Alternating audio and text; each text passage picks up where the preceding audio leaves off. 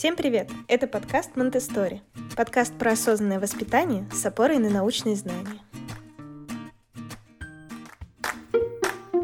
наш телеграм-бот поступил вопрос, который в преддверии праздников хотелось бы разобрать подробнее. Поделитесь, пожалуйста, как раскрывается тема чудес и волшебства в системе Монтессори для каждого возраста. С одной стороны, хочется транслировать ребенку только правдивую и реалистичную информацию, а с другой, в волшебстве и таинстве есть что-то притягательное и загадочное. Конечно, говоря про Новый год, всех родителей волнует тема Деда Мороза — и Монтессори мама она волнует особенно, потому что вот как раз это граница между волшебством и реальностью, и как, с одной стороны, оставить ощущение праздника, а с другой стороны, не уйти в э, какую-то очень большую фантазию. Здесь, конечно, важно помнить про возраст — и если мы говорим про малышей до трех лет, то в целом истории про Дед Мороза им а, точно не нужны. Это ощущение праздника, которое есть, подарки, и, в принципе, этого им достаточно. Пока ребенок мало что знает, он в первую очередь хочет узнать то, как есть.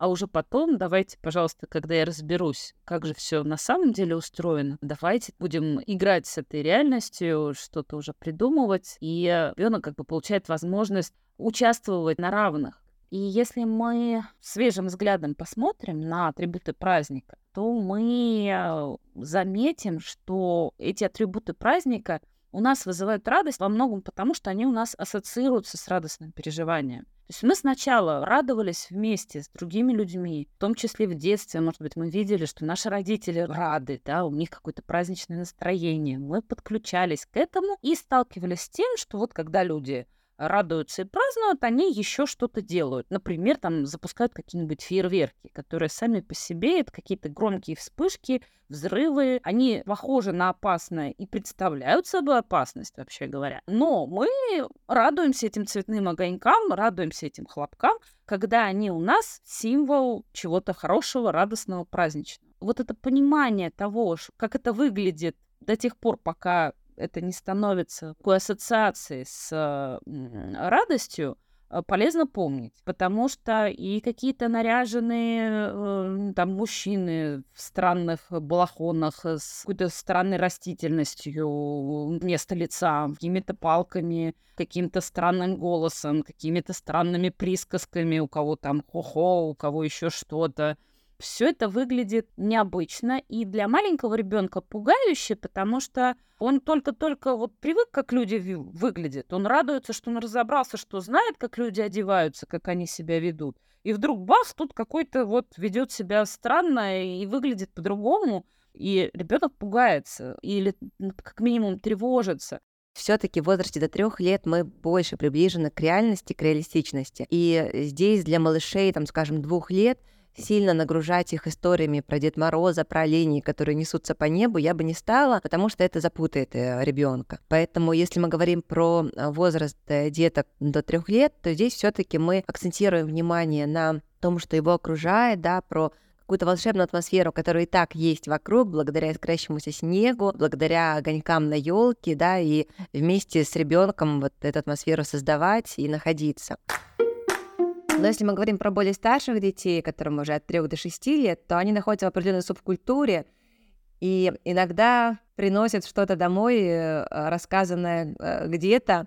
И вот приведу пример своего ребенка, которому я никогда не рассказывала про зубную фею, но вот ему пять с половиной лет, у него выпал первый зуб, и э, в саду э, ему рассказали про то, что наверняка к тебе прилетит зубная фея, этот зуб заберет и положит туда что-нибудь. И вот ребенок пришел у меня спрашивая, подробности про то, как же она прилетит, как конкретно этот зуб заберет, и, в общем, от, откуда, в общем, она зайдет. И он настолько подробно меня спрашивал, что я поняла, что уходить вот в эти объяснения и придумывать что-то у меня просто нет желания, потому что я понимала, что вот он у меня спрашивает это как, а, ну вот для него это будет реальность. И я сказала ему, как есть, я сказала ему, ты знаешь, для каждого ребенка есть одна фея, это мама, которая может принести действительно подарок в честь такого события, что тебе выпал первый зуб. И я внимательно смотрела в этот момент за реакцией сына, и он очень спокойно отреагировал, так улыбнулся, сказал, а, так вот оно в чем дело, теперь все понятно, и наконец-то у меня как-то все точки стали над «и». И он получил утром, проснувшись, увидел ананас ну, под кроватью. Вот, и мы посмеялись, да, что вот такой был подарок. А что касается Дед Мороза, то здесь Опять же, можно отталкиваться от себя, от культуры своей семьи, от своих традиций, и каждая мама, каждый папа решает как-то сам. Нет такого четкого, что вот ни в коем случае не рассказывайте ребенку там про то, что Дед Мороз приносит подарки, или обязательно погружайте сильно в этот процесс. Я бы все-таки наблюдала за ребенком и отталкивалась бы от себя. Единственное, что, может быть, э, вот э, глубоко как-то не погружать в, вот, в эти фантазии, да, а вот отталкиваться от его знаний из детской субкультуры, которую он принесет. У нас в семье дети пишут письмо Дед Морозу, 1 января подарок есть, но как-то особо эту тему мы не развиваем. Как будет дальше, я буду наблюдать, э, но вот э, пока, пока вот так. Кать, поделись опытом, э, как твои дети уже ходили на какие-то представления, или вы пока еще в таком более младшем формате празднуете? Да, мы ходили на спектакли с ребятами, но опять же, все это очень а, интересно рождалось из наблюдения за своими детьми. Мой старший ребенок очень рано заговорил, и поэтому мы уже там в три года он уже посещал там обычный традиционный спектакль, и для него это было нормально, но, так скажем, это скорее исключение из правил, да, и детям обычно хочется что-то более камерного, более такого домашнего, интерактивного. И, например, в саду, когда мы празднуем, а, да, в Монтессори саду, в Тодлер-классе, когда мы празднуем Новый год, то это не утренник, когда родители с телефонами сидят по кругу, а дети в середине пытаются вспомнить стишок, который они учили да, еще вчера, но уже его совсем забыли, да, испытывая дикий стресс. Мы приглашаем родителей вместе с детьми на, на мастер-классы, вместе делаем э, традиционное рождественское печенье, поем песенки, танцуем, и родители включены там максимально, дети получают большое удовольствие от того, что они могут вместе с родителями провести это время и вот окунуться в эту атмосферу. И для детей до трех лет мы приглашаем Снегурочку, потому что этот образ, он наиболее мягкий, комфортный для детей, и воспринимается безболезненно, в отличие, вот как Аня уже сказала про Дед Мороза, который для них является образом таким довольно пугающим, и особенно вот эти фотографии с Дедом Морозом, когда сажают плачущих, кричащих детей на колени к деду, и, в общем, они не понимают, что сейчас происходит, какой-то огромный мужчина, почему-то мама меня отдает ему, а сама куда-то отходит с телефоном, и это непросто, поэтому вот хочется обратиться к родителям, и это не ваш ребенок такой, какой-то дикий, непонятный, это все дети маленькие, вот а, примерно так воспринимают этот образ, как все равно, что для нас пришел бы какой-то огромный великан э, в необычной одежде, с грубым голосом, с каким-то таким очень громким, и нас бы как-то, в общем, напрягал. Поэтому подождите буквально один-два года, и вы сможете уже полноценно вместе с ребенком возвращаться в детство, когда э, вот эти утренники были для вас чем-то таким теплым и душевным. Это обязательно будет, но чуть-чуть попозже. Понимая, что детям тяжело воспринимать вот эту всю историю с праздниками, что э, с этой историей нужно детей знакомить, ее объяснять. У меня есть книжка, которая очень подробно и буквально иллюстрирует текст Александровой. И вот прежде чем вводить хороводы, мы сначала читаем внимательно эту книгу, что вот она елочка, вот ее там снежком укутала, вот зайка прыгает, вот это дровинки, вот их тащит лошадь, вот у дровинок полоз, вот под ним скрипит снег. Вот это все мы разбираем с опорой на картинку, как оно все происходит. И дальше последний разворот, это как раз вот елочку привезли, и она, значит, там нарядная на праздник к нам пришла. И вокруг дети водят хоровод, и дети наряжены в традиционные маскарадные костюмы. Это еще советская книга, поэтому там вот лисички, зайчики, все достаточно нейтрально. И у детей это вызывает очень большое беспокойство. Даже на картинке они начинают вот реально спрашивать. Вот полозу, у них там не так много вопросов. Ну, лошадь, ну вот она нам что-то тащит, ладно. А тут дети, у которых вот на голове какая-то вот эта лисья морда. Или что это? Опять же, в меру развития речи. То есть, напомню, я-то вот общаюсь как раз вот с этими детьми до трех лет, которые еще только-только знакомятся с человеческой культурой. И я объясняю, что да, вот они нарядились, это такой костюм для праздника, это такая шапка специально, вот у нас тоже есть такая шапка, она у нас правда есть, а в нашей коллекции шапок, одна из них карнавальная, и она вот тоже там с глазами и мордочкой, И мы говорим, вот, вот такая же, как у нас. Это они нарядились так праздно. И мы очень по много раз проговариваем с ними, и вот это знакомство для них очень важно и требует больших усилий вот, привыкнуть к вот этой необычности, даже когда они видят на картинке. И это вот, мне кажется, очень хорошая идея познакомить детей, если уж вы понимаете, что вот он уже столкнется с вот этими необычностями.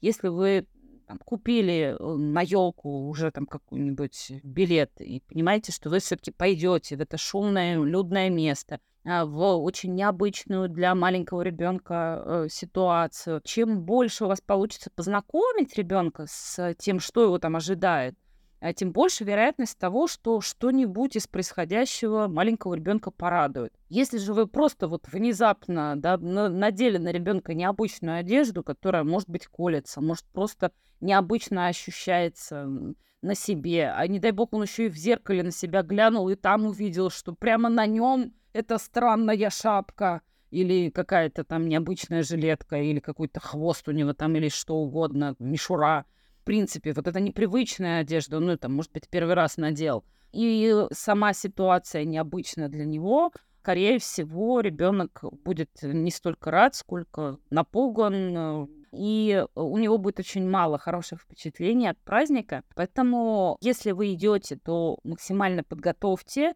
а максимально будьте готовы к тому, что ребенок не захочет в этом участвовать, что он вот сядет у вас на руки и будет просто широко раскрытыми глазами смотреть на всю эту вакханалию, а, не слезет у вас с рук, и, и окей, и даже не пытайтесь его спустить, потому что дайте ему максимальное чувство безопасности. Ну и а, в целом, если а, есть возможность, то, конечно, посещение вот таких традиционных в нашем а, представлении елок лучше отложить на более поздний возраст. Вот а, старше двух с половиной трех лет дети, ну, опять же, лучше, конечно, им примерно рассказать, что их ждет, но они уже смогут больше удовольствия получить от этой необычной компании, от игр коллективных, от вот этих хороводных каких-то историй. Их сможет больше порадовать история, потому что на елке, как правило, есть какой-то элемент представления, и опять же воспринять представление, смысл его уловить э, могут дети постарше. А дети еще постарше, там, четырех, пяти лет, могут высидеть уже какое-то короткое представление новогоднее. Важно помнить, что для детей вообще не важен результат, что Новый год — это определенный герой, да, Дед Мороз и подарки. А для детей до трех лет они чувствуют ту атмосферу, которая царит в доме в это время, царит в саду, если они ходят в сад. Они чувствуют, как потихонечку меняется дом, и очень важно, чтобы действительно он менялся потихоньку. Не то, что ребенок заснул, утром проснулся, все украшено, все в огнях, в шарах, в елках, и ребенок э, плачет и говорит, снимите все это отсюда, потому что для него это нарушение привычного порядка и нарушение такого чувства безопасности. Можно привлекать детей к украшению дома, делать это постепенно в течение декабря, оформлять дом. Для детей постарше, уже от 3 до 6 лет, им очень нравится самим участвовать в оформлении. Они с удовольствием делают какие-то поделки, там наклеивают на окна, делают гирлянды и чувствуют, что родители готовы и хотят, чтобы они тоже приложили руку к созданию вот этого новогодней атмосферы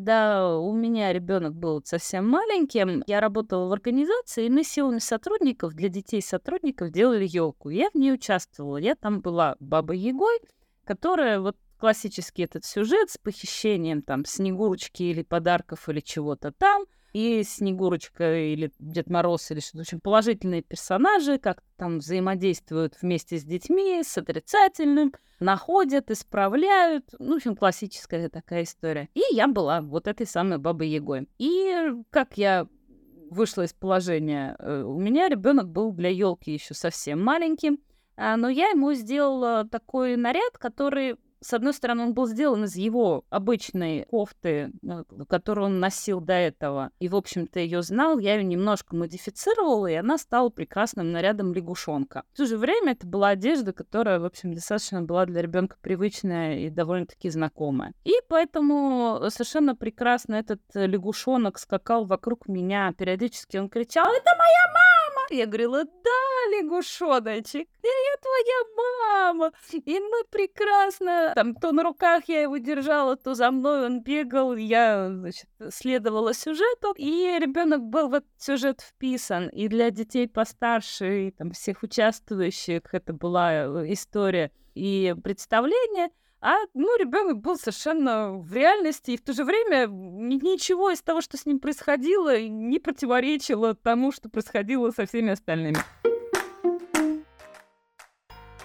Вопросы нашим педагогам можно оставлять боту в телеграм-канале To Be Parents.